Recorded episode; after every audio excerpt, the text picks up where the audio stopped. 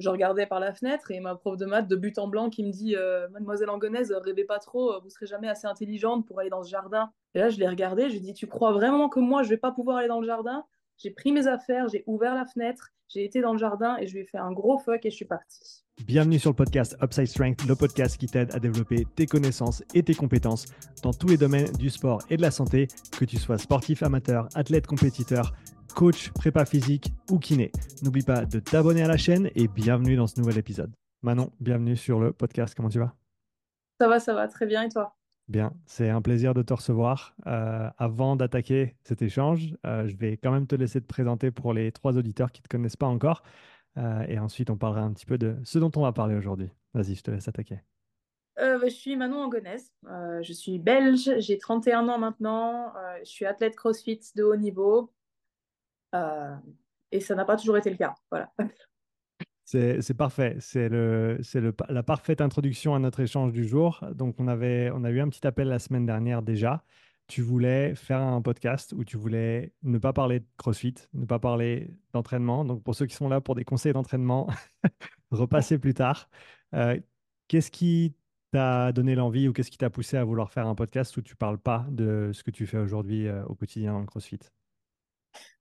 Bah, en fait, euh, c'est toujours un peu les mêmes questions pendant les podcasts. Et euh, je m'ennuie vraiment et je me rends compte que euh, les gens s'intéressent à ce que je fais maintenant, mais il n'y a pas vraiment l'histoire de fond derrière. Et je trouve ça dommage parce que le personnage, il s'est créé un peu avec tout ce qui s'est passé auparavant, la personne que je suis devenue, parce que voilà, je me rends bien compte que j'ai une personnalité très à part et que j'ai des, des comportements bien à part, bien à moi.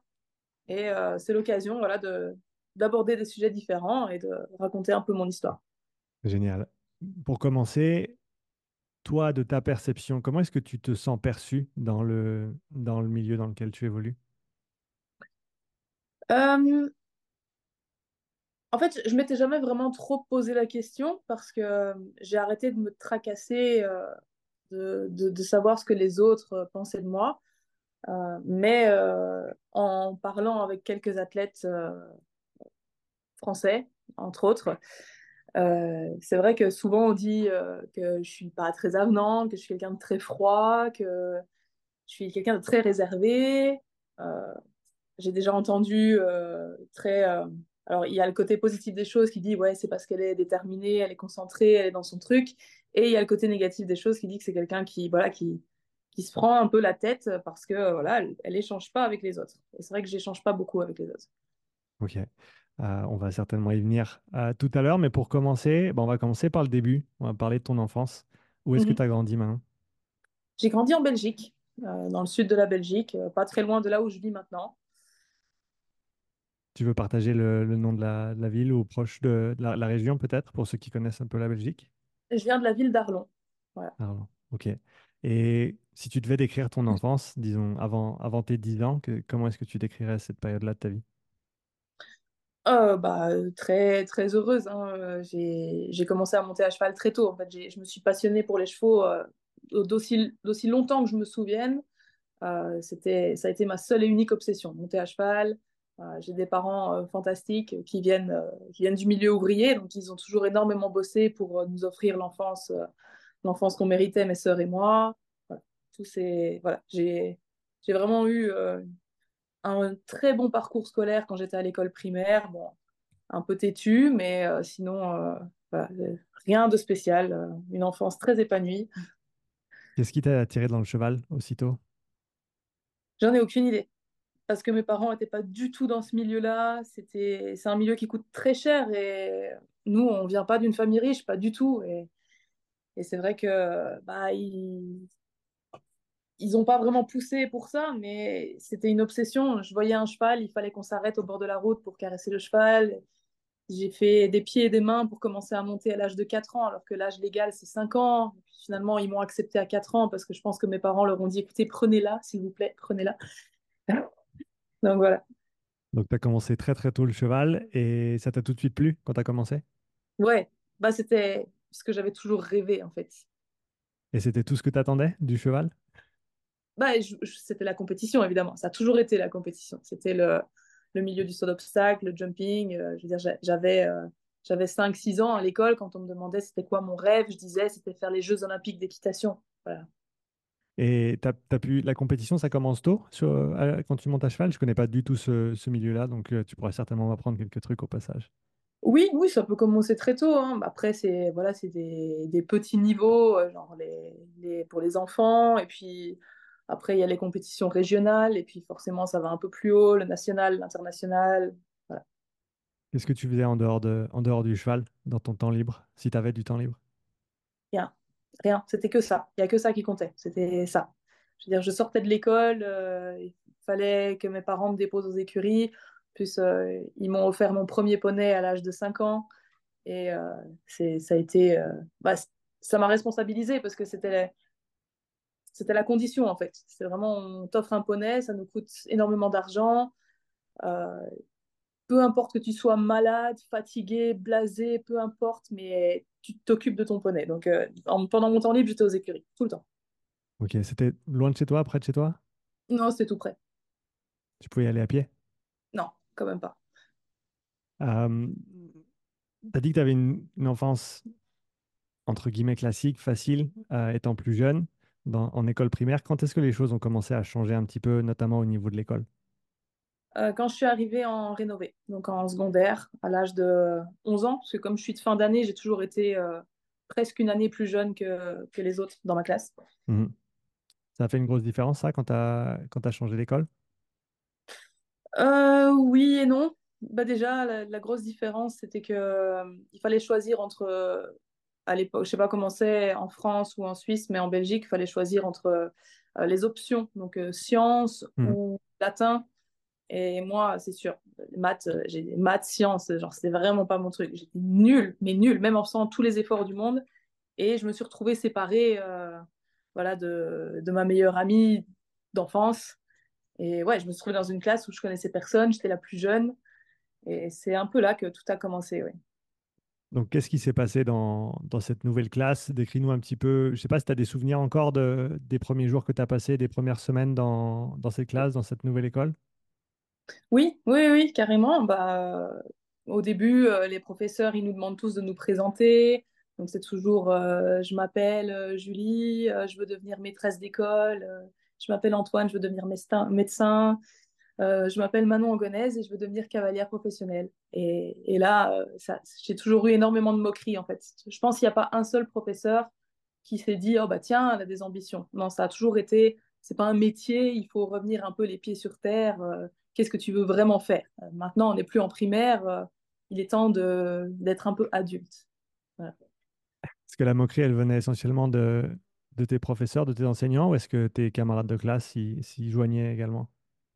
Bah, ça venait des professeurs, puis forcément, il- tu sais, à l'école, euh, les enfants, il y a toujours une partie en classe qui, qui lèche le cul du prof, et si le prof dit bleu, ils disent bleu. Voilà. Eux, forcément, ils étaient toujours du côté des profs. Euh, moi, j'étais toujours un peu dans le coin des parias, et eux, ils n'osaient pas se moquer de moi. Il restait plus euh, de ton côté. Voilà, c'est ça. Comment est-ce que tu as géré cette, cette transition un petit peu difficile, toi, personnellement? Euh, je ne l'ai pas bien géré. hein. Euh, ma toute première année, euh, je me suis vraiment retrouvée un peu avec les, c'est c'est- dur à dire, mais avec les, rejetés de l'école. Donc, euh, ma toute première année en secondaire, j'étais vraiment avec ceux qui n'avaient pas énormément d'amis, qui avaient d'autres ambitions, un peu ceux qui font euh, art, euh, musique. Et moi, j'étais beaucoup avec ces gens-là.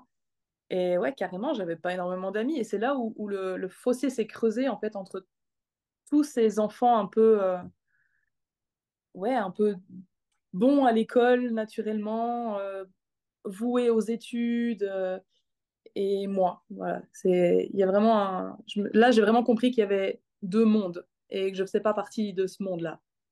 Ouais, ouais, c'est intéressant. Je pense qu'il y a, on pourrait presque dire, une distribution normale avec cette, cette courbe euh, qu'on connaît tous. Et ben, si tu te trouves à peu près au milieu, tout se passe plutôt bien pour toi.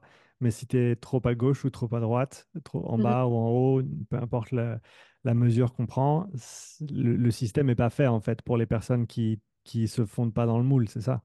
C'est ça, exactement. En- maintenant, je pense que ça évolue un peu, mais à Mhm. l'époque, en tout cas, c'était euh, C'était vraiment ça. C'était noir ou blanc, quoi.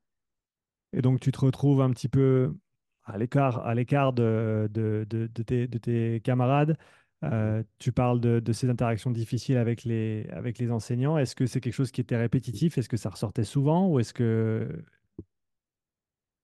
Ouais, ouais, ouais. C'était au début, c'était pas trop répétitif, et puis au fur et à mesure, bah, euh, moi, mes idées dans ma tête, elles ont commencé à, à se solidifier dans le sens où ça, ça n'avait pas changé le fait que je voulais toujours devenir cavalière professionnelle et que je savais très bien que j'y arriverais, et que l'école ne me servait absolument à rien, et que personne dans cette école était capable de comprendre ce que je voulais et ce que je faisais.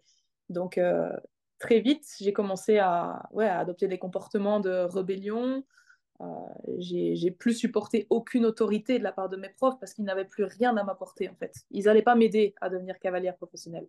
Et à partir de là, moi j'ai commencé à trier et, et j'ai vraiment voulu arrêter l'école le plus tôt possible et j'ai tout fait pour me faire renvoyer euh, de cette école. À partir de quel âge tu avais ce sentiment de, de vouloir sortir du système, si on peut dire comme ça? Euh, J'avais allez, euh, 13 ans. C'est vraiment à l'âge de 13 ans où là, j'ai vraiment voulu euh, sortir du système, vraiment arrêter ça. et- Et donc concrètement, qu'est-ce que tu as, qu'est-ce que tu fait? Qu'est-ce que tu as mis en œuvre pour, euh, pour essayer de te défaire de tout ça?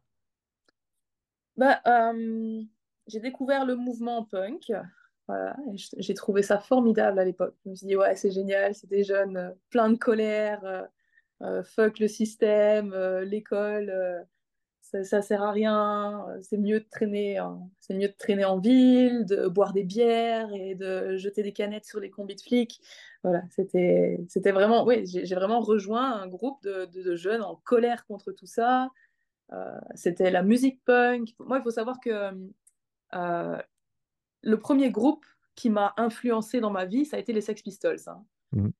Donc, euh, déjà, ça donne le ton. Et tous mes potes étaient comme ça aussi. Voilà, de toute façon, on était tous rejetés. Il y en a qui sont toujours restés dans leur euh, délire punk, où ils sont un peu guitaristes, euh, un peu vendeurs, euh, un peu vendeurs d'herbe, un peu vendeurs de ci, vendeurs de ça. Mais euh, je veux dire, globalement, les autres, euh, on s'en est tous très bien tirés. C'est juste qu'on a eu des chemins différents. Et, euh, mais surtout, on a, on a gardé cette colère en nous, en fait. On est toujours contre le système. Et encore, encore maintenant, en tant qu'adulte, je suis toujours contre le système. Quand tu parles de, de ton ère ou de ta période punk, ça a commencé à quel âge exactement? À 13 ans. Vraiment, de peut-être avant, c'était un peu la transition de, où je Mhm. commençais à prendre conscience un peu des, ouais, des, des milieux sociaux différents dans le monde. Et que je faisais pas partie des milieux privilégiés et que malheureusement, j'étais dans une école de privilégiés. Tu as parlé des Sex Pistols. euh, parle-nous de quelques autres groupes que, que tu appréciais à ce moment-là et peut-être que tu écoutes encore même aujourd'hui. Bah, j'écoute encore les Sex Pistols. hein. Bon, c'est pas de la bonne musique, hein, c'est juste de la musique en colère. Mais, mais sinon, euh, bah, j'ai été très fan de Rage Against the Machine, Ouais. euh, contre le système, plus contre le système que eux, je pense que c'est pas possible. Mhm. Euh, eux, bah, leurs paroles vraiment ont fait écho dans ma vie. J'ai été très fan d'Anti-Flag, qui sont aussi des groupes punk contre le gouvernement. Ça a été The Unseen, Exploited, plusieurs groupes punk de chez nous aussi, parce que évidemment, bah, quand on traîne un peu avec les rejetés, il y a toujours des, groupes qui se forment, et puis tu connais le guitariste, tu connais le chanteur, tu connais le, bassiste, et puis tu vas dans les concerts, et ça raconte toujours la même chose. hein, euh, c'est, tu te dis, ouais, c'est génial, ils ont fait une chanson super révolutionnaire, et puis la chanson d'après, ça voulait dire exactement la même chose, et puis encore la même chose, et ça rajoutait des couches et des couches et des couches. Euh, voilà, Limp Bizkit aussi. Qu'est-ce qui t'a changé le plus, à ton avis? C'est ce mouvement punk que tu as rejoint à la suite de te sentir, entre guillemets, rejeté du système scolaire ou l'école en elle-même, à ton avis? Bah, les deux. Euh, les deux. Les deux ont vraiment fait euh, boule de neige, en fait. J'ai vraiment l'impression que l'école, ça, ça a commencé à, à, ouais, à allumer une étincelle et euh, enfin, à- ouais, allumer un peu euh, les braises. Et puis la découverte de, de, toute, toute cette colère que j'étais pas toute seule et que il y avait d'autres jeunes qui étaient en colère et que c'était normal, euh, là, ça a vraiment fait tout sauter. Tu parlais du, du fait que étant plus jeune, tu étais déjà têtu. C'était, c'était déjà une de tes, tes qualités, un de tes traits de caractère. Euh, est-ce que ça, est-ce que ça a changé après ça? Est-ce que ça s'est amplifié, diminué?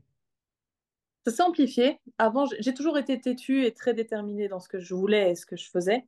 Mais euh, euh, forcément, avec tout ça, euh, il y a eu les, conneries qui ont, qui ont émergé de tout ça. Donc avant, c'était, mignon, on va dire. Mais puis à l'adolescence, bah, ça l'était de moins en moins. Voilà, c'est... Mes parents étaient très souvent appelés dans le bureau du directeur, et puis il y a eu les renvois, et puis il y a eu les discussions euh, tard le soir avec ma mère en disant Mais enfin, mais qu'est-ce que tu veux? Bon, bon sang, qu'est-ce que tu veux? Dis-moi, qu'est-ce qu'il faut faire? Euh, voilà, c'est tout, tout en a, découlé de tout ça, ouais. Mais euh, j'ai toujours été têtue, toujours été très déterminée. Qu'est-ce que tu disais à ta maman dans ces moments-là? Bah, je lui disais que personne me comprenait, et que je voulais arrêter l'école, que j'avais rien à faire là, que je me sentais pas du tout à ma place et que non, le mouvement punk, c'était pas juste euh, une crise d'adolescence, que non, c'était, j'étais d'accord avec les fondements et les, les racines de, de, de, de ce mouvement-là et que ce serait encore pareil euh, quand j'aurais 30 ans. Voilà. Et c'est le cas. Une chose que tu m'as dit quand on a eu notre conversation il y a une semaine, tu m'as dit quand, quand tu rêves d'une vie différente, ça dérange et l'école casse les jeunes.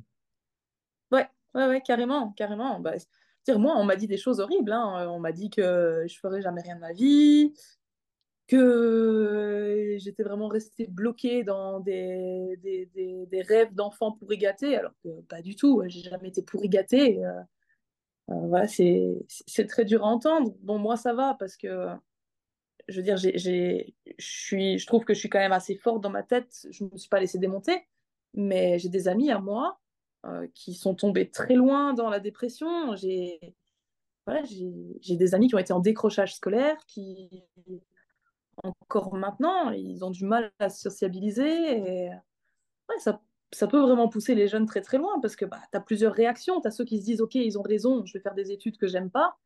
Et tu as ceux qui se disent, mais en fait, il n'y a rien pour moi dans ce monde. Qu'est-ce que tu dirais aux enfants qui, qui pensent ça aujourd'hui, l'ayant traversé toi-même et en, en étant entre guillemets euh, sorti ou ayant trouvé ta propre place dans ce monde? Bah, qu'il ne faut pas avoir peur d'être différent. Ça, ça dérange euh, encore plus dans le milieu scolaire parce que le milieu scolaire, il n'est pas fait pour, euh, pour nous donner des ailes. Il est fait, euh, il, voilà, il a été créé pour, euh, pour qu'on soit tous les mêmes, pour, voilà, pour rendre service au gouvernement, qu'on suive tous les rangs et qu'il n'y ait pas de problème. Mais euh, c'est pas avec ces gens-là que le monde évolue. Tu penses que le système il a assez changé aujourd'hui pour que les enfants puissent chacun trouver leur place et, faire leur petit bout de chemin ou on est encore trop dans la standardisation et, tout le monde pareil pour, comme tu l'as dit, euh, faire en sorte que les rouages tournent? Non, c'est toujours pareil. Il y a des professeurs qui veulent bien faire et franchement, euh, grâce à eux, mais euh, moi je vois bien, j'ai mon fiole qui, est dans l'adolescence là et de ce qu'il me raconte à l'école, mais je me dis, mais dès que tu as une opinion, en fait, tout de suite, on essaye de te la casser et, et de te faire penser comme eux. C'est triste, ça n'a pas vraiment changé. Tu trouvé d'autres cercles hors le, le milieu punk euh, que tu avais rejoint qui, qui t'ont permis de, de sortir, de te lâcher un petit peu hors de, hors de ce cadre scolaire? Non, bah, j'étais, j'étais toujours cavalière. euh, je partais en compétition pratiquement tous les week-ends. euh, voilà, c'est... Ma vie, c'était ça, c'était errer un petit peu à l'école. Quand j'avais l'occasion de faire le mur, je me barrais en ville parce que malheureusement, je ne pouvais pas rentrer. Je ne pouvais pas aller aux écuries parce que mes parents auraient su que je séchais. Du coup, je- voilà, j'avais plus d'intérêt de traîner en ville. Et euh, dès que, dès que je pouvais, j'étais ouais, à cheval. Je partais, j'étais à cheval, j'étais en compétition. Tu as parlé de vouloir te faire renvoyer. Ouais. Est-ce que tu as, réussi quand est-ce que est-ce que tu l'as fait avant d'en parler ou est-ce que tu en as parlé pendant un moment et ensuite tu t'es mis à l'action et tu as essayé de te faire envoyer? Non, non, non, l'idée était très claire. euh, C'était, voilà, je voulais, j'avais, je m'étais mise en tête de faire absolument tout le contraire de ce qu'on me disait de faire à l'école. En fait, c'était vraiment ma phase où il y a quelque chose que je peux pas faire, et bah ok, moi je vais prouver que je peux le faire. c'était vraiment un petit peu euh, ma réaction au fait de tu ne pourras jamais devenir cavalière professionnelle, où je leur disais je peux faire absolument tout ce que j'ai envie de faire, et c'est ce que j'ai fait. Et forcément, ça marche pas bien à l'école. Tu peux nous donner quelques exemples? Oui, bah, par exemple, en plein cours de maths, euh, je me rappelle une fois, notre classe de, de mathématiques était juste à côté du jardin euh, réservé aux, aux dernières années, donc euh, ceux voilà, qui étaient en, en réto, je sais pas, je sais pas comment ça s'appelle en France, mais nous, c'est vraiment la dernière année. Mhm. Et je regardais par la fenêtre et ma prof de maths de but en blanc qui me dit Mademoiselle Angonaise, rêvez pas trop, vous serez jamais assez intelligente pour aller dans ce jardin. Et là, je l'ai regardé, je lui ai dit Tu crois vraiment que moi, je vais pas pouvoir aller dans le jardin? J'ai pris mes affaires, j'ai ouvert la fenêtre, j'ai été dans le jardin et je lui ai fait un gros fuck et je suis partie. C'est un, c'est un bon résumé de, de ton état d'esprit et de ta manière d'opérer à, à ce moment-là, à ta- Voilà. d'après toi? Ouais, ouais, ouais, c'était tout le temps comme ça. Comme quand on me disait, euh, Manon Angonaise, euh, tu sors? Bah, moi, je sortais, mais quand je sortais, je partais. J'attendais pas derrière la porte. Et je me prenais des remarques parce que quand elle ouvrait la porte pour finalement me faire rentrer comme un chien qu'on avait puni dans le jardin, moi, j'étais plus là, j'étais déjà partie, j'étais loin. Voilà. J'ai, fait, quelque chose comme ça, mais j'étais très sélectif. Moi, c'était les cours d'allemand parce que j'aimais pas, pas l'allemand à l'époque. Et donc, on avait deux cours d'allemand dans la semaine, un de grammaire, un de vocabulaire. Et je prenais tout le temps le mauvais bouquin, ce qui faisait que je me faisais tout le temps mettre à la porte, ce qui faisait que j'avais deux périodes à traîner en ville. Et euh, au final, l'année suivante, je me suis retrouvé à l'armée et j'ai pas eu le choix, j'ai appris l'allemand. Ah Donc, oui, ça, je m'en suis bien sorti au final. Euh, est-ce qu'il y a des choses que tu as, faites dans cette période que tu regrettes aujourd'hui? non, non, non, non. J'ai jamais rien fait de grave. C'était vraiment des bêtises d'adolescent. Mais euh, non, j'ai jamais rien fait de grave. J'ai toujours eu la, la clarté d'esprit parce que forcément, quand tu traînes en ville, quand tu traînes avec les mauvaises personnes, bah, forcément, il y a des gens autour de toi qui, qui prennent autre chose que, que- qu'une cigarette. Il y a des gens qui boivent autre chose que de la bière. Et, et j'ai toujours eu la clarté d'esprit de dire non, moi, c'est, je suis pas là pour ça, vraiment pas. Donc, euh, j'ai jamais pris de drogue, j'ai jamais pris de, voilà, j'ai jamais été alcoolique, j'ai jamais, voilà. À ton avis, si tu pouvais changer quelque chose, qu'est-ce que tu changerais dans le, le système scolaire actuel ou celui que toi tu as traversé à l'époque? Euh, si moi, je pouvais changer quelque chose dans le système scolaire, Mhm. bah, ce serait très différent en fait. C'est, je crois que je permettrais aux jeunes de, s'exprimer beaucoup plus.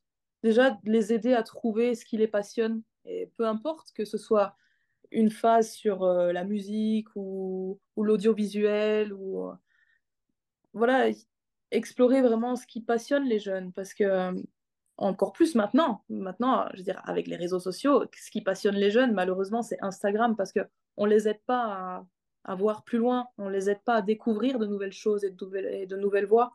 Et c'est vraiment quelque chose que je voudrais pousser. Comment est-ce que les jeunes, c'est très euh, juste à mon avis ce que tu as, ce que tu as énoncé là, le fait que aujourd'hui les jeunes ne sont pas encouragés à aller es- essayer, explorer, vivre les choses. hein. c'est tout au travers de- des écrans.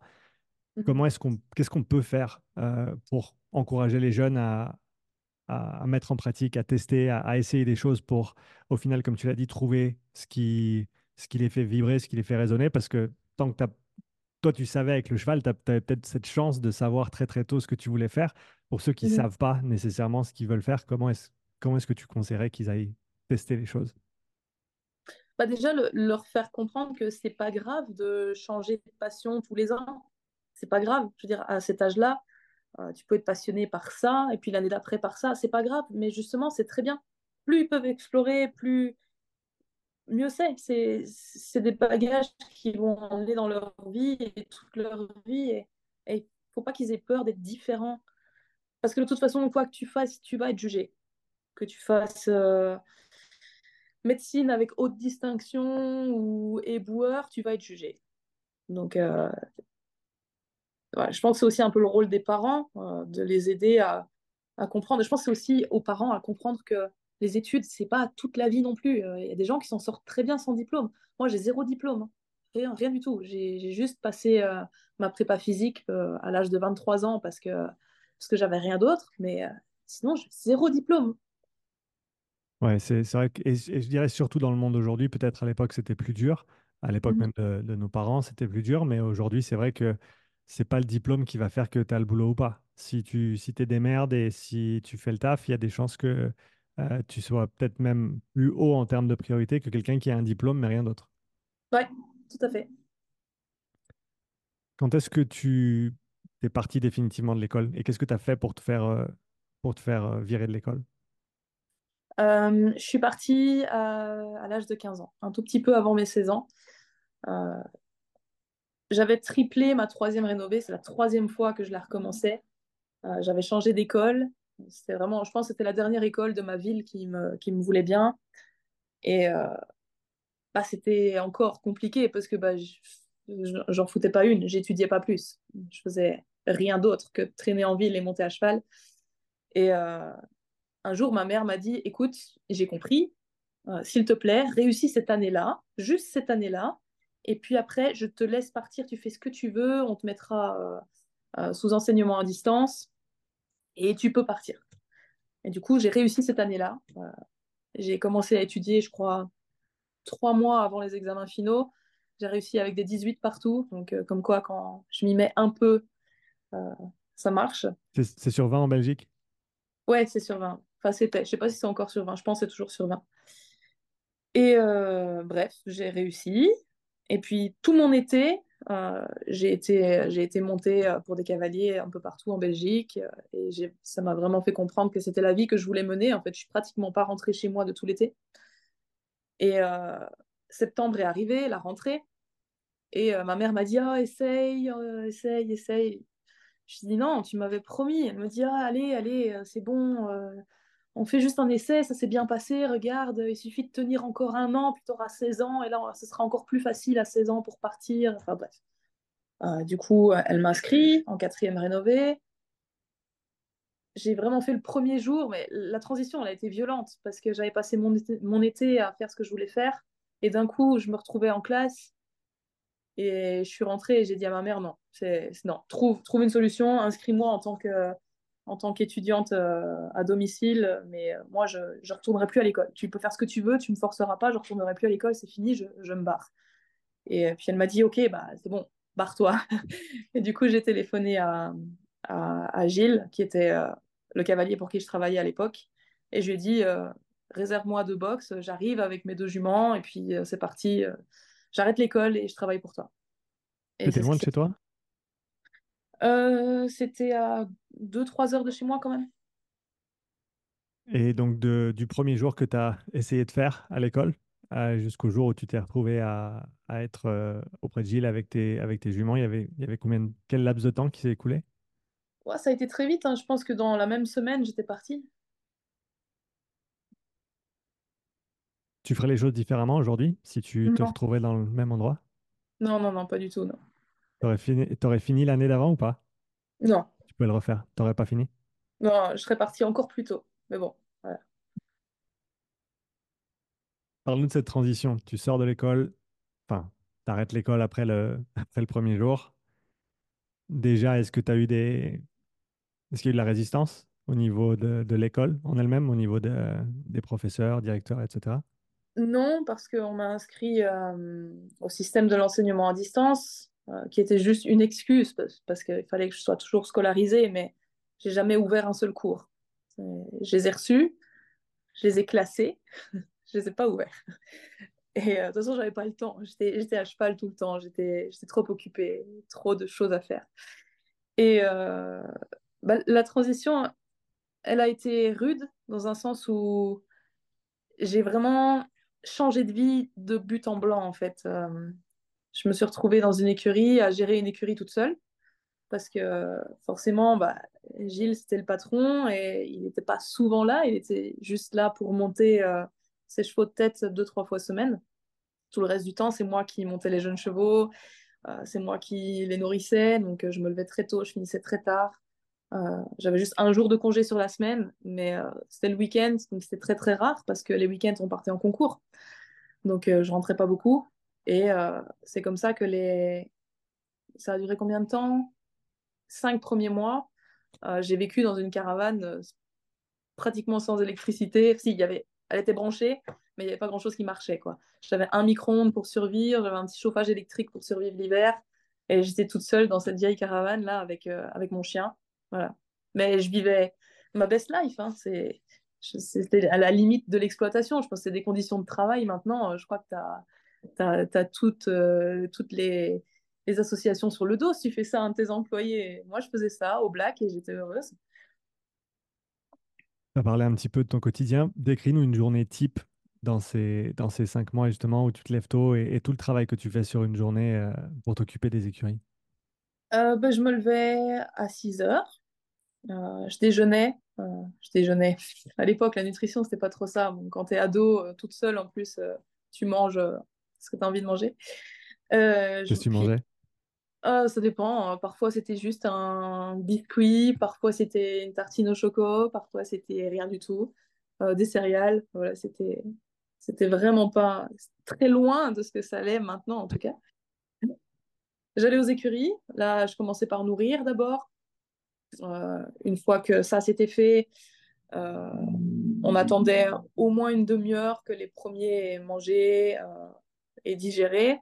Ensuite, on les mettait au marcheur. je ne sais pas si tu vois ce que c'est un marcheur. C'est une sorte de, de carrousel, en fait. On, met les chevaux dedans une heure par jour le matin. C'est un peu comme faire de la zone 2 pour eux, tu vois. C'est marcher. c'est voilà. Ils sont... les du matin. Ouais, c'est ça, c'est ça. Mais c'est drôle, en fait, c'est vraiment un peu leur zone 2, on va dire. Parce qu'à la base, ils sont faits pour rester en mouvement, pas rester en boxe tout le temps. Mmh. Euh, ensuite, bah, c'était parti. Euh, j'avais 20 chevaux à sortir par jour, ce qui est énorme, ce qui est vraiment énorme. C'est Personne fait ça, c'est beaucoup trop. C'est comme suivre trois programmations de CrossFit en même temps, en fait. C'est vraiment pas... C'est vraiment pas efficient, c'est pas optimal. C'est pas optimal, c'est limite de l'esclavage. Mais bon, j'avais choisi ça. Euh, et puis, il remangeait encore une fois à midi. Du coup, moi, je mangeais aussi, vite fait. Euh, et puis, ça recommençait l'après-midi. Euh, entre-temps, en général, il y avait souvent des clients qui venaient essayer les chevaux et du coup, ça bouleversait toujours tout le planning parce que tu avais prévu de monter un tel le matin, mais non, il fallait le déplacer l'après-midi. Il y avait des clients qui venaient. Tu attends les clients, ils sont en retard, ils ont trois heures de retard. Du coup, pendant trois heures, tu tournes en rond, tu sais pas quoi faire. Euh, c'était tout, le temps comme ça. Et mes journées, elles terminaient vers ouais, 8h, 9h du soir.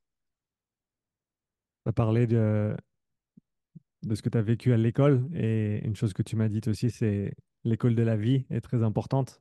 Et, toi, c'est quelque chose qui t'a beaucoup formé. Qu'est-ce que tu as appris dans, dans ces cinq mois que tu as passé à, avec ce rythme effréné, on va dire, avec les, avec les écuries et les choix bah déjà, je me suis rendu compte que j'étais incroyablement solide physiquement, mentalement. Déjà, c'est clair, parce que c'est à cet âge-là, autant de responsabilités, c'est énorme. Je pense que personne, je pense que c'était même inconscient de la part de cette personne-là de me laisser toute seule à tout gérer comme ça à 15 ans. Mmh. Euh, mais surtout physiquement, parce que c'est un travail physique énorme, euh, dans des conditions. J'ai vécu dans une caravane. Je veux dire, ma douche, c'était. Euh, on avait une douche au-dessus des écuries mais à la base, c'était pour les clients, c'était pas, c'était pas pour nous. Euh, de temps en temps, il y avait de l'eau chaude, alors c'était, c'était, c'était juste horrible. Mais euh, ouais, c'est les gens pensent que monter à cheval, il suffit juste de monter à cheval et, euh, et puis laisser le cheval faire, mais pas du tout. C'est, fatigant parce qu'il y a tout ce qu'il y a autour. il, faut, il faut le soigner, il faut le sceller, il faut le déceler. Euh, il, faut, ouais, il faut monter, mais quand tu montes un jeune cheval, c'est du travail que tu fais avec lui, c'est des batailles, parce que c'est pas. Je veux dire, apprendre, euh, apprendre le, travail à un jeune cheval, c'est euh, ouais, c'est physique en fait. Il faut, faut, tout construire. Ça, ça, passe par quoi justement cette interaction avec un jeune cheval Et quand tu parles, en fait, tu formes le cheval, c'est ça? Oui, c'est ça, c'est ça. Tu formes les chevaux. donc, tu leur apprends vraiment les bases. Euh, donc, au début, c'est un petit peu, euh, un petit peu le, jeu de qui cédera le premier, en fait. Il y en a avec lesquels c'est beaucoup plus facile. Malheureusement, de sport, plus ils sont bons, plus ils sont difficiles. Et euh, j'ai toujours eu énormément de bons chevaux dans ma vie. Et j'ai toujours eu énormément de batailles, oui. Ça, ça m'a vraiment appris à ne jamais laisser tomber. En fait, c'est toujours un petit pas en avant, trois en arrière. Un petit pas en avant, trois en arrière jusqu'au jour où, paf, d'un coup, tout se débloque et c'est bon, la crise est passée, mais il y a des fois, ça peut durer euh, des mois, même des années avec certains chevaux. Pourquoi est-ce que pourquoi est-ce que c'est les meilleurs qui sont les plus durs à gérer? Euh, bah, Pour plusieurs raisons. Déjà parce que forcément, il y a, il y a la partie génétique, donc c'est de l'élevage, donc on fait beaucoup de, de croisements, on essaie d'avoir le, le meilleur possible via la génétique. Donc Mhm. forcément, des, des croisements qui, voilà, mentalement, c'est pas des chevaux très très stables. Et euh, aussi, bah, je pense que comme toutes les personnes qui ont du talent, c'est des personnes qui ont de la personnalité. C'est bien dit. T'avais, t'avais donc 16 ans à ce moment-là, 15 ans encore? 16 ans, ouais, je venais d'avoir 16 ans. Donc tu as fait 5 mois comme ça, qu'est-ce qui s'est passé ensuite? Ensuite, euh, bah, moi, via, via ce- cette écurie-là, j'espérais euh, continuer à, à, à partir euh, dans tous les, les, les internationaux que je faisais déjà à l'époque avec ce cavalier-là, parce que c'est le premier pour qui j'ai travaillé et, et je lui faisais confiance. Et de but en blanc, il m'a annoncé que lui, il partait travailler euh, à l'autre bout de la France, dans une autre écurie. Il avait eu une offre d'emploi. euh. Donc d'un coup, tout s'arrêtait. Et il m'a dit, mais t'inquiète pas, je t'ai trouvé une autre place. C'est la meilleure cavalière belge. Euh, c'est... Tu vas apprendre incroyable là-bas. Elle est... Incroyablement douée. Ça, je suis d'accord. Elle est incroyablement douée. Ça va, c'est génial. C'est une opportunité en or. Du coup, bah, je suis partie chez cette personne-là. Voilà. C'était loin de là où tu étais à ce moment-là? Non, c'était pas très loin. C'est, tu sais, la Belgique, c'est pas très grand. Ouais, je connais. La Suisse, c'est pas très grand non plus. Ouais. Euh, donc tu pars, euh, tu pars là-bas, comment se passe le- la transition, cette nouvelle transition? Tu, tu passes un petit peu de temps à la maison entre deux ou tu, tu pars directement? non, je pars directement. Euh, bah, la transition, elle n'a pas été facile parce que euh, c'était une toute autre personne, une toute autre personnalité. Et, et ouais, c'était c'était une personne que j'avais pas appris à connaître en fait. Et il fallait apprendre à se connaître un peu sur le tas. Qui, c'est une personne qui était réputée aussi pour avoir euh, un, caractère euh, très compliqué. Euh, voilà, on va dire la même chose des chevaux. hein. Plus ils sont bons, plus ils sont compliqués. C'est pareil, très talentueuse, mais très difficile dans les relations sociales. Donc, ouais, je savais que ça allait pas être facile parce que, bah, l'air de rien, moi, j'avais toujours mon caractère. hein. J'avais toujours. Ouais, j'étais pas, j'étais pas cassée. hein. Le- la, la rebelle en moi était toujours là. Parle-nous un petit peu de ces premières interactions. Qu'est-ce qui se passe au niveau de la communication verbale, non verbale, etc. Euh, moi, j'ai toujours eu un peu le pressentiment que ça n'allait pas vraiment marcher. Euh, mais d'un côté, je pense que j'avais peur de, de dire à mes parents que ça n'allait pas forcément marcher, que avec elle, ça marcherait pas. Parce que j'avais trop peur de moi déjà le prendre comme un échec. J'avais pas envie de rentrer à la maison. Euh, donc voilà. Euh, c'était des rapports très directifs, très, très froids, euh, avec ouais, des, des conseils sur ma future carrière et les comportements à avoir que ouais, j'aurais jamais pensé entendre un jour, à cet âge-là en tout cas. Parce que ce- à ce moment-là, tu travaillais pour cette cavalière, c'est ça? Ouais, ouais, ouais. Et tu faisais le même travail que tu faisais avant dans les, dans les écuries? Euh, oui, sauf que là, j'avais beaucoup plus de jeunes chevaux, euh, j'avais beaucoup plus de concours, beaucoup plus de compétitions, moins de travail à la maison, plus de compétitions. Ok. Tu as parlé des, des conseils qu'elle a pu te donner, qui t'ont Oui, surpris? oui, oui, oui. Bah, ça a été la toute première personne à me dire, bon, là, tu es encore un peu jeune, mais à 18 ans, tu pourras penser à ouvrir les cuisses pour avoir des meilleurs chevaux. Franco, elle te l'a dit comme ça? Ouais, T'as réagi comment à ce moment-là? bah, j'étais choquée parce que pour moi, c'était, enfin, c'était inconcevable en fait. Enfin, je pensais vraiment pas que ça pouvait se passer comme ça. Enfin, je veux dire, moi, de ma perception des concours et, et du métier, euh, j'avais, j'a- j'avais encore jamais été confrontée à ça de toute ma vie. Donc, euh, ouais, moi, dans ma tête, je me suis dit, mais même pas en rêve, elle est folle, quoi. Puis, bref, c'était pas une personne avec qui on pouvait parlementer beaucoup. Il y a eu d'autres euh, conseils comme celui-ci qu'elle a pu te donner qui, qui sortaient de, de ce que tu attendais peut-être à ce moment-là? Non, non, bah, c'était toujours autour de ce sujet-là, en fait. C'est, ouais, c'était vraiment, il faut faire des efforts. Euh, Quand on est une femme dans ce milieu-là, il faut faire des efforts. Euh, Enfin, voilà, c'était, ouais, je, commençais vraiment à remettre un petit peu, euh, ouais, tout ça en compte. Je me disais, mais moi, j'ai trop d'intégrité pour faire ça. Est-ce que, est-ce que c'est vrai? Est-ce que c'est pas vrai, en fait? Et comment, comment est-ce que cette, euh, disons, cette perspective a évolué? Ce qui est, j'imagine que avec le, avec le recul, est-ce que c'était une chance d'après toi que ce soit une femme qui te l'ait dit en premier? Est-ce que ça aurait dû ou pu se passer autrement? Comment tu le, comment tu le vois aujourd'hui?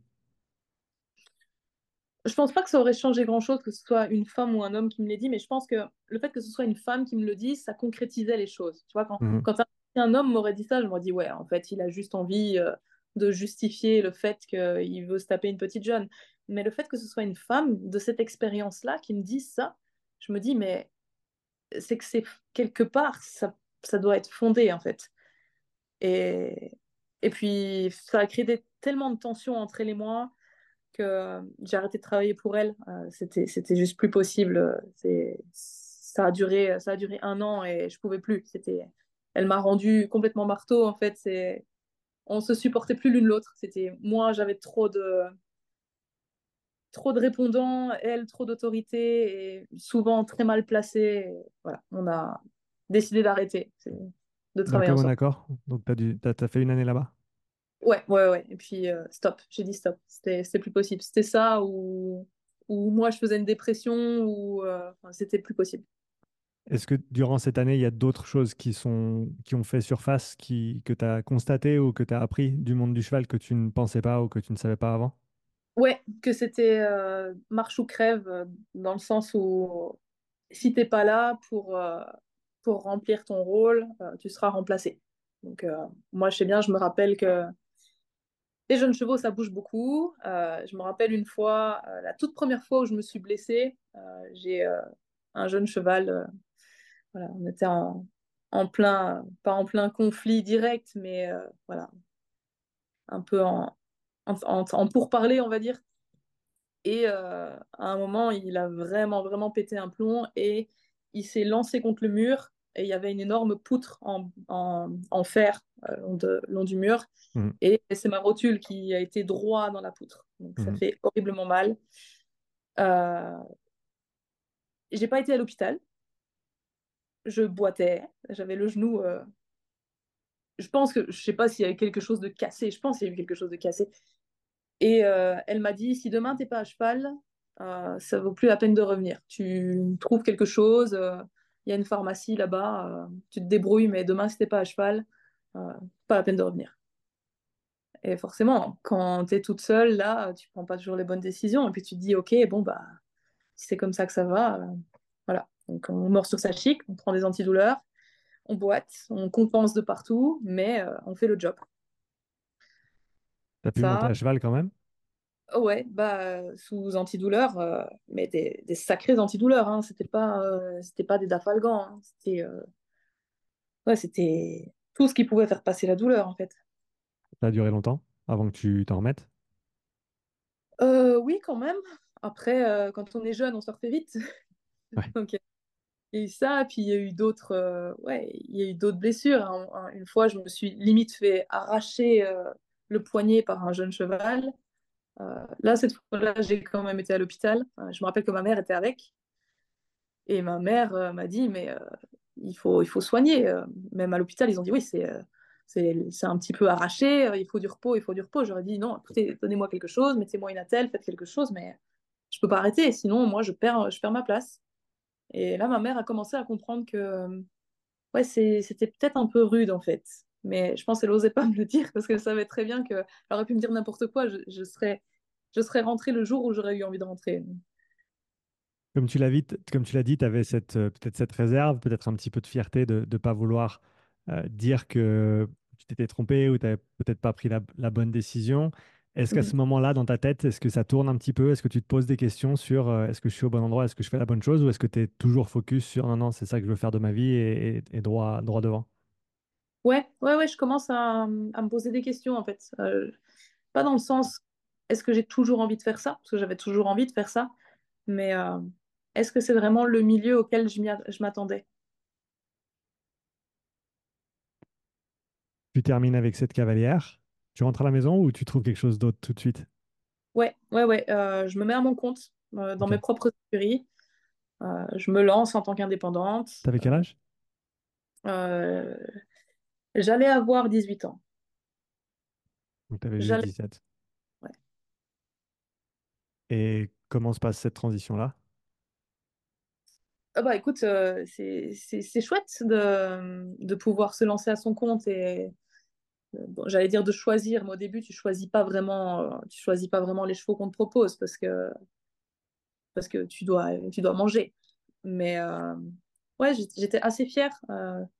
J'avais pris beaucoup de bagages, j'avais appris beaucoup de choses, je savais comment gérer une écurie et euh, je gérais la mienne euh, très très bien. Et ça se passait, ça se passait bien de ton côté? Ça se passait bien. Comment les, comment est-ce que les choses se sont développées à partir de ce moment-là? Euh, j'ai commencé à travailler pour des personnes, donc pour des personnes qui ont énormément d'argent. Euh, forcément, là maintenant, ça ne dépendait plus que de moi et des propriétaires pour partir, euh, partir euh, sur des, compétitions internationales euh, quand je le voulais. Donc, euh, j'avais plus d'accès au milieu international encore. Mais le fait de travailler pour des personnes qui ont extrêmement d'argent, je me suis retrouvée encore plus confrontée à, ça, à, à ce que j'avais un peu redouté de ce que j'avais appris là où je travaillais avant. Concrètement, ça ressemblait à quoi? Bah, de plus en plus, euh, je me suis retrouvée dans un milieu d'hommes très riches et très puissants qui, voilà, qui te demandaient toujours la même chose, en fait. On me disait toujours un peu la même chose, que bah, si je voulais rentrer dans telle équipe, il fallait que je fasse ça. Euh, si j'avais envie de monter les chevaux d'un tel, euh, il était temps que je me laisse un peu aller. Voilà, j'ai toujours été confrontée à ça. En fait, ça a duré des années. C'était, toujours pareil.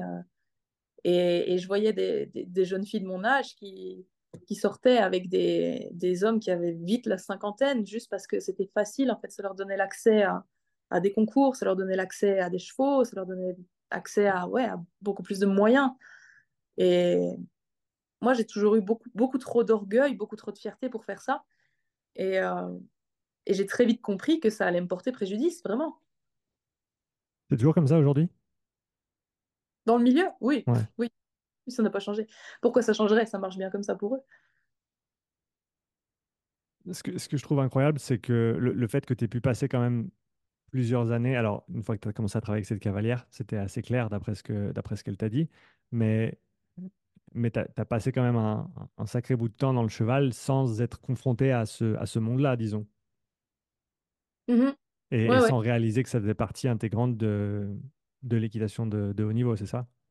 Oui, c'est ça, c'est ça. En fait, c'est c'est vraiment de nouveau le, même un peu fossé social euh, euh, que je retrouvais à l'école. Bah voilà, les, enfants qui ont peut-être un peu plus de moyens, euh, qui voilà, qui ont qui sont un peu plus privilégiés et, ceux qui voilà qui, viennent un peu d'un milieu un peu plus pauvre, un peu plus ouvrier, bah, c'était la même chose en fait. Dans, le milieu du cheval, c'est pareil. Tu as deux, t'as deux mondes. Tu ceux qui n'ont pas d'argent et ceux qui ont beaucoup d'argent, qui ont tout l'argent. Ceux qui ont beaucoup d'argent, pour eux, c'est. Je dis pas que c'est facile, ça reste un sport de haut niveau, c'est jamais facile. Euh, mais ils n'ont pas toutes ces batailles-là. Euh, tandis que les autres, qui n'ont pas d'argent, ils sont confrontés à tout ça. Ils doivent vraiment essayer de se faufiler par toutes les portes possibles pour y arriver. Et, quand tu es une femme, c'est encore plus dur. Une chose que tu m'as dit, c'est la sensation d'être l'esclave des riches. Ouais, c'est ça, c'est 100% ça. Tu as parlé de tout ce qui tourne autour du, du sexe et de ce qui t'était demandé à ce moment-là. Tu m'as parlé aussi du fait qu'il y avait, il y avait pas mal de drogue dans ce milieu. Ouais, ouais, ouais. Bah, euh, c'est pas, c'est pas un milieu de drogués, mais euh, je sais que moi, je me rappelle à mes 19 ans, euh, avant un Grand Prix, on m'a dit, euh, on m'a proposé de prendre de la cocaïne parce que tout le monde le faisait. Parce que, voilà, parce que ça, ou alors de boire, un, de, de boire des, des, euh, des verres d'alcool fort avant un Grand Prix pour euh, relâcher la pression, pour moins de stress, euh, parce que tout le monde fait ça. Enfin, je disais, mais ça n'a aucun sens en fait. Est-ce que toutes les personnes qui évoluent à un, à un haut niveau sont confrontées à ça dans le, dans l'équitation? Je sais pas. Je pense que ceux qui n'ont pas d'argent, oui, euh, ils passent un peu par tout ça. Ceux qui ont, voilà, ceux qui ont la chance d'avoir euh, papa, maman qui ont le budget derrière ou, ou des gros sponsors, ou voilà, c'est pas pareil pour eux. Ils vivent pas la même expérience.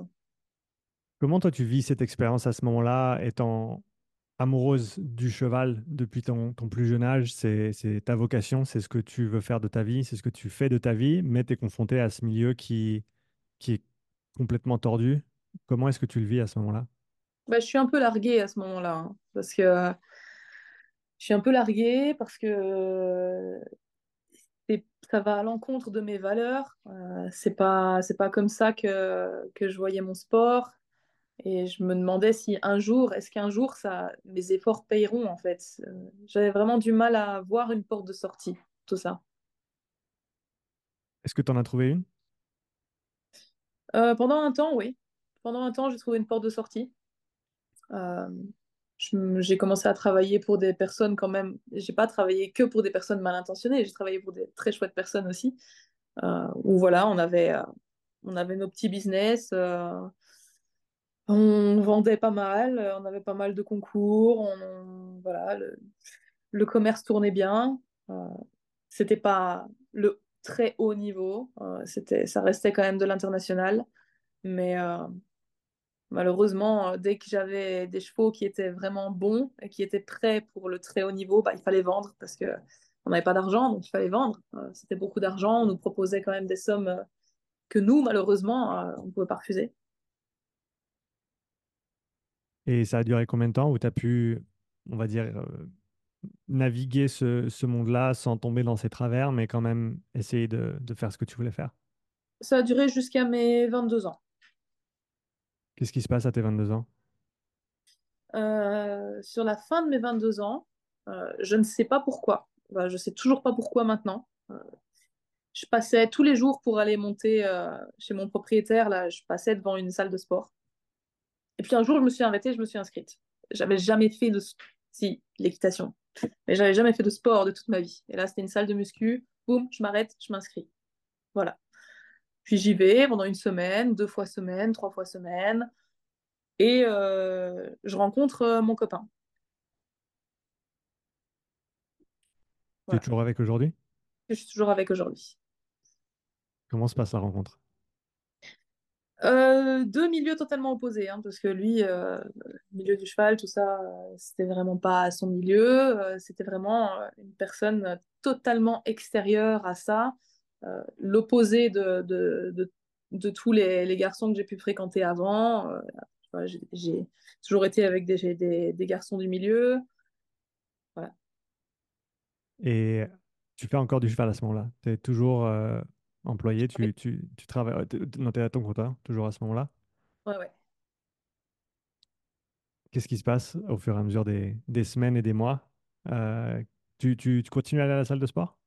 Ouais, je continue à y aller et tout doucement, je me rends compte que tout ça, c'est pas arrivé par hasard. Et euh, que c'était peut-être la porte de sortie que j'espérais depuis un moment. Tu, tu sais toujours pas pourquoi tu t'es inscrit à cette salle de sport? Non, toujours pas, absolument pas. C'est ton, ton inconscient qui t'a qui t'a Ouais, poussé à aller t'inscrire peut-être? ouais, 100%. Ça t'a pris combien de temps pour réaliser que justement il y avait peut-être cette petite transition, une nouvelle transition pour toi qui, s'ouvrait vers quelque chose de nouveau? Bah, ça a pris, ouais, je dirais quand même euh, 5-6 mois, au moins. Tout, tout faisait un peu son chemin, en fait, ça prenait de plus en plus d'importance. Euh, je commençais à me dire que j'avais plus envie de cette vie-là, que peut-être qu'éventuellement j'avais envie d'une vie plus normale. Alors, qu'est-ce que c'est une vie normale? Mais voilà, j'avais rencontré mon copain et ouais, j'étais, j'avais l'impression d'être appelée vers quelque chose d'autre. Et le, le cheval dans tout ça, comment tu, tu gères le fait de te détacher ou de t'éloigner peut-être un petit peu de, de ta passion? Bah, je travaillais pour euh, une personne euh, avec qui j'étais en très bon terme. Enfin, c'est ce que je pensais. Et euh, ce qui a vraiment fait déborder la- le, vase, c'est que euh, cette personne-là, alors je le savais pas du tout, mais attendait plus que plus que ce que j'offrais comme service. Il attendait, euh, je pense, euh, voilà, on était toujours dans, dans ce sujet d'un, homme avec de l'argent qui attend forcément un, un service plus intime avec sa cavalière. Et quand ça a commencé à devenir sérieux avec mon copain, bah, j'ai vraiment commencé à sentir des tensions. Et euh, un jour, on a eu cette conversation là où il m'a, dit euh, il faut, euh, il faut qu'on discute. Et puis je lui ai dit oui, dis-moi de quoi, de quoi on doit parler. Et il m'a dit bah des chevaux, pas de ton nouveau copain. Et là, je me suis dit c'est quand même vachement déplacé parce que mon copain, il avait absolument aucun rapport avec le milieu du cheval. Est-ce qu'il venait suis des fois, il venait des fois avec toi? Non, c'était rare, c'était pas son truc. Oui, pour me faire plaisir, mais voilà, il restait très distant par rapport à tout ça. Et, euh, Et puis, on a eu cette conversation, euh, mon propriétaire et moi, euh, que j'ai toujours regretté de ne pas avoir enregistré. Euh, je la sentais venir à des kilomètres et je ne Hmm. l'ai pas enregistrée. Mais en gros, c'était vraiment soit je décidais de, de coucher avec lui et de sortir avec lui, ou alors les chevaux, le, le lendemain, ils seraient plus dans les écuries, quoi. Et moi, je lui ai bien fait comprendre que non, ça n'arriverait jamais. Euh, C'était jamais arrivé et que ça n'arriverait jamais. C'était juste pas possible. Euh, le lendemain, quand je suis arrivée, les chevaux, ils étaient plus dans l'écurie, ils étaient déjà chez un autre cavalier. C'est des chevaux que moi, j'avais construits pendant des années. C'est moi qui leur avais tout appris. Euh, on était proche de la vente, qui aurait fait une énorme commission et voilà, qui, moi, financièrement, m'aurait beaucoup aidé. Et d'un coup, paf, je me prenais tout dans la figure, là, et quelqu'un me prenait les chevaux sous le nez. Et, euh, et là, vraiment, ce, ce jour-là, je suis rentrée à la maison et j'ai dit à mes parents, stop, j'arrête, je peux plus, c'est fini, j'en peux plus. Euh, c'est pas pour moi. C'est Ils avaient conscience du monde dans lequel tu évoluais, enfin de la, de la, di- de la difficulté à laquelle tu étais confronté depuis des années maintenant dans ce, dans ce monde-là? Tu leur avais, j'imagine que tu leur en avais peut-être pas parlé? non, non, non. Euh, oui, je pense que ma mère euh, le voyait parce que bah, c'est une maman, donc euh, les mamans elles savent tout de toute façon. Mais euh, je pense qu'elle a jamais osé me dire de faire quoi que ce soit parce que je suis quelqu'un en fait tant que je me suis pas plantée toute seule, j'admets pas qu'il est temps d'arrêter en fait. Je veux dire, on peut me répéter 20 fois la même chose si j'ai pas si j'ai pas tenté l'expérience, c'est j'ai pas la réponse, tu vois. Et ouais, je pense qu'elle a vu des choses et je pense que ça n'a pas dû être facile et elle a essayé de m'encourager dans cette voie et, de me dire euh, voilà, ce serait bien que tu trouves euh, euh, un garçon qui fait la même chose que toi, qui a de l'argent et qui a des chevaux et voilà, ce serait tellement plus facile en fait. Mais j'ai jamais été attirée par ce genre de garçon. C'est très très drôle en fait. J'ai toujours eu l'impression que dans le milieu du cheval, j'étais très à part. J'étais pas, j'ai pas eu la même mentalité que les gens du milieu. J'ai vraiment eu l'impression que oui, c'était une passion, c'était toute ma vie, mais que quelque chose d'autre m'attendait en fait. Est-ce que c'était la culture du cheval qui te correspondait pas, la culture de l'équitation dans laquelle tu te trouvais qui qui correspondait pas à ce que toi t'en attendais et de ce que toi tu voyais de ta passion du cheval? Je pense que c'est vraiment le, le milieu qui était trop opposé à moi. Hmm. C'est pas, pas, pas le sport, pas, pas l'équitation, pas le contact avec le cheval, pas tout ça. Ça, ça, ça a toujours fait partie de moi et je pense que ça fera toujours partie de moi. Ça, c'est, l'équitation, c'est l'école de la patience. hein. C'est, euh, et c'est, je regrette absolument pas. Sans ça, je serais pas, je serais pas aussi patiente dans le CrossFit, je pense. Mais à ce euh, moment, mais à ce moment-là, tu prends tes responsabilités et tu dis stop. ouais, c'est ça. Et à ce moment-là, est-ce que est-ce que tu expliques tout à tes parents? Est-ce que ça a pris un petit moment pour sortir? Comment est-ce que tu as, géré ça? Non, j'ai pas, pas expliqué. J'ai jamais été une, une pro de la communication, encore plus avec mes parents. euh, Voilà, je suis, jamais été quelqu'un qui communiquait beaucoup et je pense qu'ils ont juste pas trop compris parce que j'ai voulu tout arrêter, tout arrêter très très vite. J'ai voulu tout vendre. J'ai voulu vraiment. Il fallait, il fallait que ça s'arrête très très vite, le plus vite possible. Et euh, ça a créé des tensions forcément parce que bah voilà, j'ai sacrifié toute mon adolescence, Euh, j'avais zéro diplôme, euh, j'avais rien d'autre en fait. J'arrêtais, mais j'avais rien d'autre. J'avais pas de porte de sortie, j'avais pas de, j'avais rien. J'avais, ouais, je, je pouvais pas me dire ah bah tiens j'ai un diplôme de ci, je vais me lancer dans ça. Non, il fallait que je recommence tout. Mais tu avais le sport. Mais j'avais, ouais, enfin j'avais à l'époque, je faisais du fitness. Je faisais euh, trois squats ou trois leg extensions sur une machine, euh, des pull-ups. euh, enfin, ouais, c'était pas, c'était pas ouf quoi. Mais c'était quand même quelque chose de Mais différent. c'était quelque chose, c'est sûr. C'était quand même quelque chose. Et, et je, je recherchais un peu un défi physique en fait. Je pense que j'avais besoin de, de, retrouver ma voie et, et j'avais le sentiment que ça allait être dans cette branche-là en fait. Alors pas le bodybuilding parce que quand j'ai vu ce que c'était, euh, je me suis dit non, c'est encore moins, c'est pas moi. Mais euh, je savais qu'il y avait quelque chose au bout en fait. Est-ce que tu penses que tout ce que tu as fait physiquement dans le, dans l'équitation pendant toute ton enfance, les 22 premières années de ta vie, est-ce que ça t'a aidé dans cette transition-là, ta capacité de travail, ton, ta discipline? Ouais, vraiment, vraiment, vraiment. C'est j'ai été drillée très très tôt sur euh, bah, déjà la responsabilité. Donc euh, quand tu fais un choix, tu l'assumes. Il y a toujours un prix à payer. Euh, il faut juste être au courant du prix à payer pour pas le découvrir comme je l'ai découvert un peu par surprise. Mais ça et, et aussi du fait que comme j'avais un, un, volume de travail énorme dans le milieu du cheval à accomplir chaque jour et, et vraiment des, défis à relever avec des chevaux extrêmement compliqués. C'est euh, ouais, c'est vraiment ce qui a fait ma discipline aujourd'hui. Donc, quand quelque chose est écrit sur le papier, c'est sûr, ça va être fait. Ça doit être fait. C'est J'arrive à me discipliner très très fort et justement tellement que maintenant je commence à me détacher de ça. Mais pendant des années, il fallait que je fasse absolument tout ce qui était écrit sur le papier. Et si ce n'était pas fait, c'était c'était un stress en fait. C'était vraiment un gros stress. Et là maintenant, j'arrive à me dire, ok, j'ai fait ça. Ça, c'est peut-être pas intelligent de faire. Ça va peut-être être surcharger l'entraînement. Tu n'as pas besoin de faire ça. Et maintenant, j'arrive tout doucement à sortir de ça. Mais au début, tu aurais pu me mettre quatre prog en même temps. Si tu m'aurais dit, il faut le faire parce que c'est écrit, je l'aurais fait. Est-ce qu'il y a d'autres choses que tu as pris de ta vie dans le dans l'équitation et qui t'ont aidé dans tes premières années dans le CrossFit? Euh... Ouais, bah, euh, la, patience. la patience, vraiment, à 100%. Parce que euh, un jeune cheval, c'est que ça. Hein, c'est tu peux pas le forcer. Je veux dire, c'est un animal de, de, de, plus de 500 kilos. Physiquement, tu peux pas le forcer. Tu dois juste trouver ce qui fonctionne pour lui. Et parfois, ça prend des années. C'est des énigmes, en fait. Et, euh, et ouais, c'est exactement ça dans le milieu du sport. Dans, le crossfit, c'est exactement ça aussi. C'est quand tu dois débloquer un skill, quand tu dois améliorer ta force ou ton endurance, ou... ça prend des années. C'est long. Tu dois, voilà, tu, tu, dois trouver ce qui fonctionne pour toi parce qu'il y a des méthodes qui fonctionnent pour l'un, puis pas sur toi.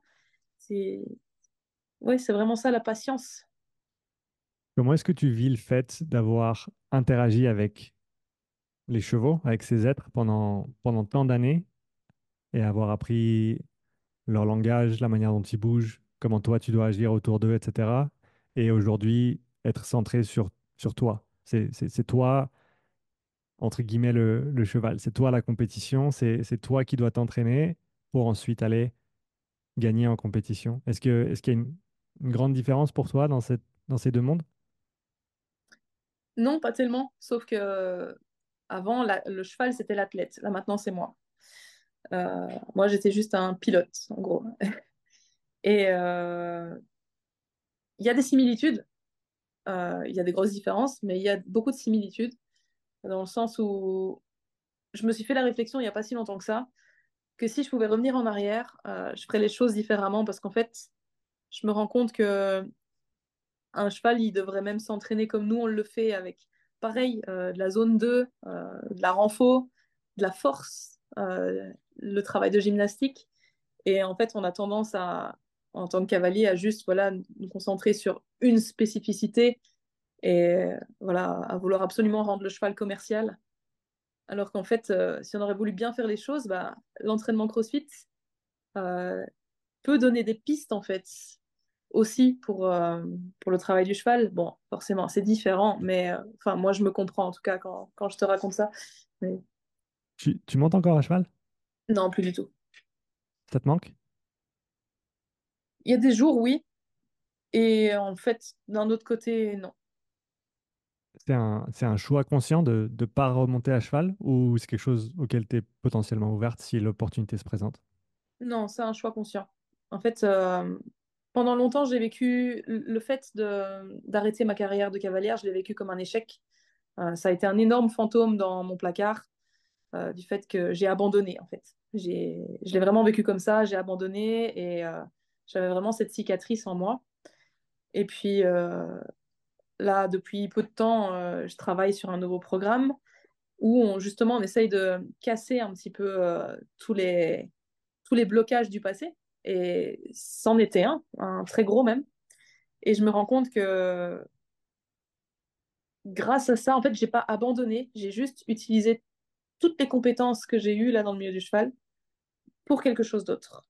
Mais euh, je l'ai vraiment vécu comme un échec pendant très longtemps, pendant encore euh, il y a quelques mois. Euh, pour moi c'était l'échec de ma vie, c'était d'avoir abandonné. Et aujourd'hui? Et aujourd'hui, bah, j'ai pas, je me rends compte qu'en fait j'ai pas abandonné, j'ai juste juste changé de voie, changé de direction, mais je veux dire j'ai rien abandonné parce que j'utilise encore tout ce que j'ai appris toutes ces années-là, je l'utilise encore aujourd'hui. Tu as parlé un petit peu du, du CrossFit pour l'équitation. Si aujourd'hui tu retournais dans le cheval et que tu pouvais entraîner des chevaux, qu'est-ce que tu ferais différemment? Concrètement, quel, quel type de... Si tu avais un cheval pour la journée, disons pour une, journée type ou une semaine type, qu'est-ce que tu ferais par rapport à ce que tu faisais avant? Euh, J'aurais déjà un, plan d'entraînement plus structuré. Vraiment euh, réfléchir un petit peu à c'est quoi les points faibles du cheval, c'est quoi ses points forts, euh, qu'est-ce qu'il faut améliorer, avoir un peu plus ce, ce truc de off-season où on construit un peu plus, plutôt que de juste vouloir faire des concours et des concours parce qu'il faut que le cheval soit vu, parce qu'il faut qu'il soit commercialisé. C'est ouais, c'est vraiment tout ce que je changerais. C'est réfléchir beaucoup plus à comment rendre euh, la performance du cheval la plus parfaite possible avec des entraînements plus spécifiques, plus ciblés. C'est intéressant parce que tu as dit plus ciblé ici, mais tout à l'heure, tu as, aussi, en tout cas ce que j'ai compris, c'est que tu voulais aussi compléter avec d'autres choses qui n'étaient peut-être pas si spécifiques que, que, ce que tu faisais avant? Est-ce que tu étais euh, peut-être tout dans l'entre-deux ou tu étais dans le un peu spécifique mais pas assez? Et euh, au final tu préférerais polariser les choses et, et faire du général et de l'ultra spécifique? Elle est compliquée ta question là. Alors, si de ce que j'ai compris, tu m'as dit là que tu ferais des choses un petit peu plus spécifiques avec tes chevaux. Oui. Mais tout à l'heure, tu me disais, il faudrait aussi qu'ils fassent de la zone 2, il faudrait qu'ils fassent de la force, d'autres choses qui sont du coup pas spécifiques. Donc, il y aurait quand même une, grosse différence entre ce que tu faisais avant et la manière dont tu ferais aujourd'hui. Ouais, vraiment, vraiment. Je pense que c'est la seule chose que je changerais, c'est ça. C'est réfléchir un peu plus à aller chercher un peu plus loin, vraiment aller chercher un peu d'autres méthodes. Euh, après, c'est un vieux sport, l'équitation. Hein. Ils, ont leur, ils ont leur vieux, euh, leur vieux système, comme euh, les vieux sports euh, qu'on a chez nous. Ils ont leur système et c'est difficile de les laisser s'ouvrir un peu à de nouvelles méthodes. Voilà, on connaît tous ça. Hein. On a déjà tous essayé de convaincre les lancers de poids à faire du crossfit. Ils se disent, mais pourquoi? Parce que voilà, il y a tout un tas de choses à améliorer avec le crossfit ou en tout cas avec un entraînement différent. Mm. Et ouais, c'est ce que je changerais.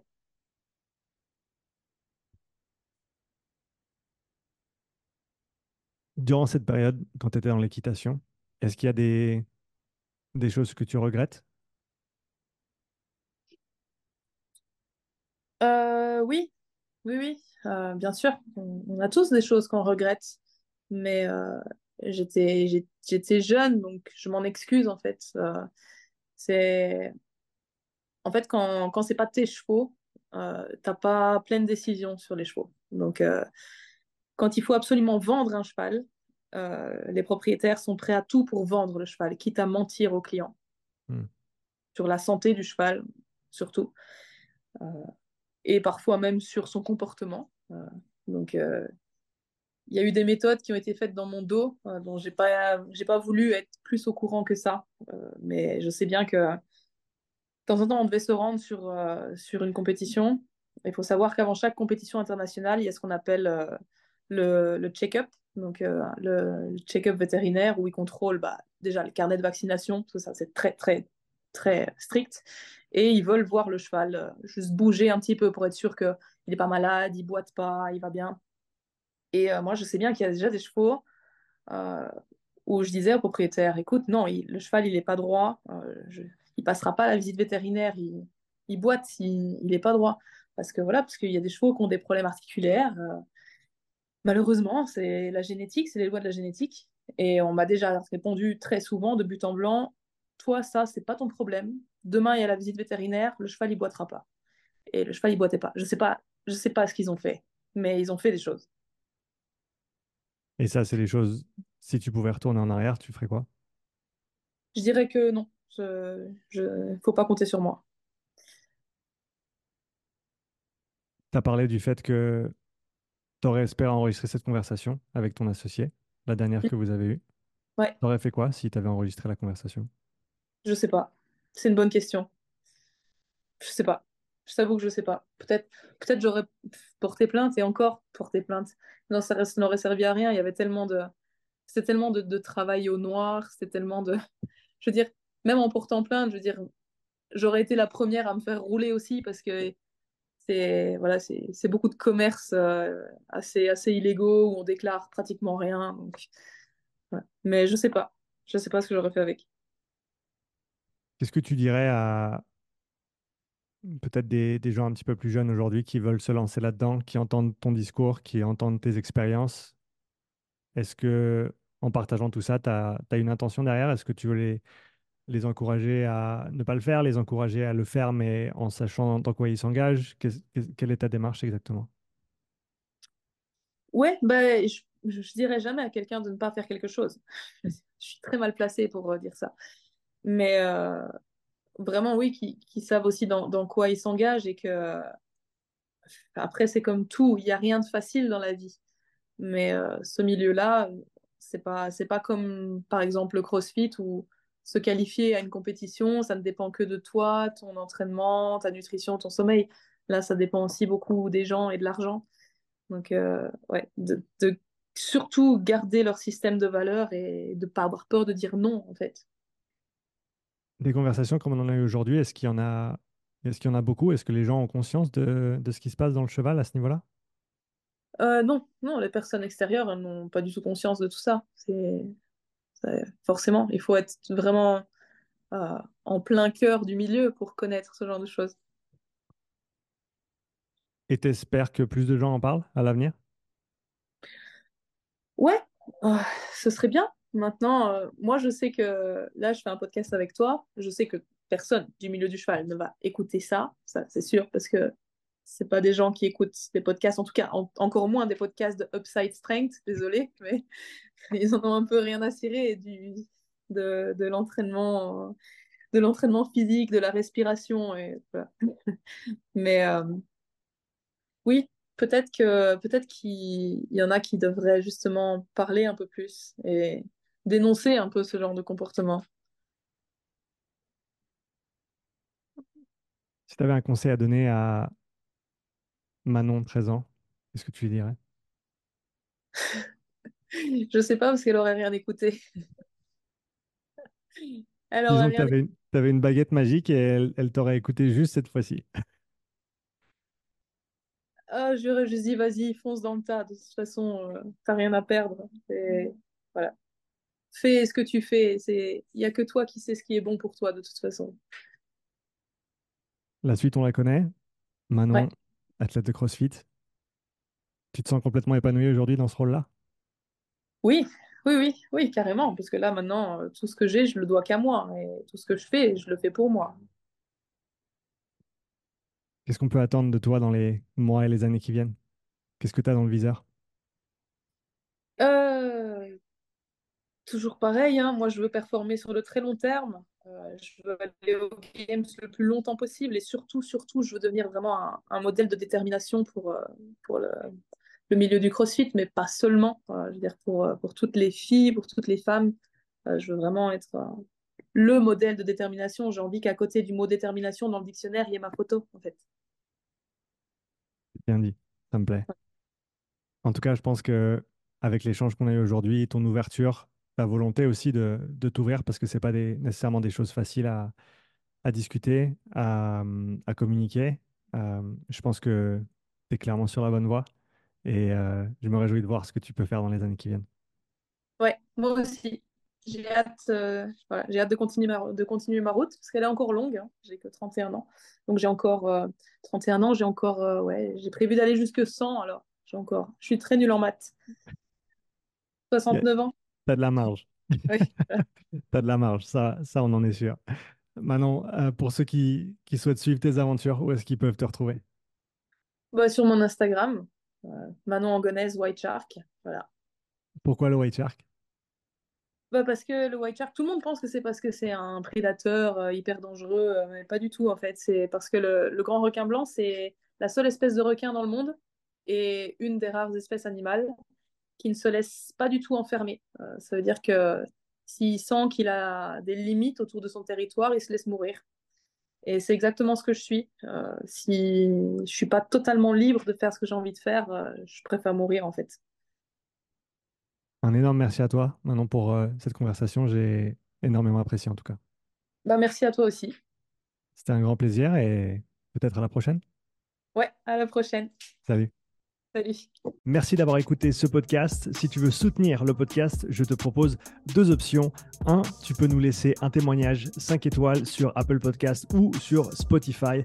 Et la deuxième option, tu peux partager cet épisode sur tes réseaux sociaux ou simplement à un ami. Merci d'avance pour ton soutien et je te dis à bientôt pour le prochain épisode.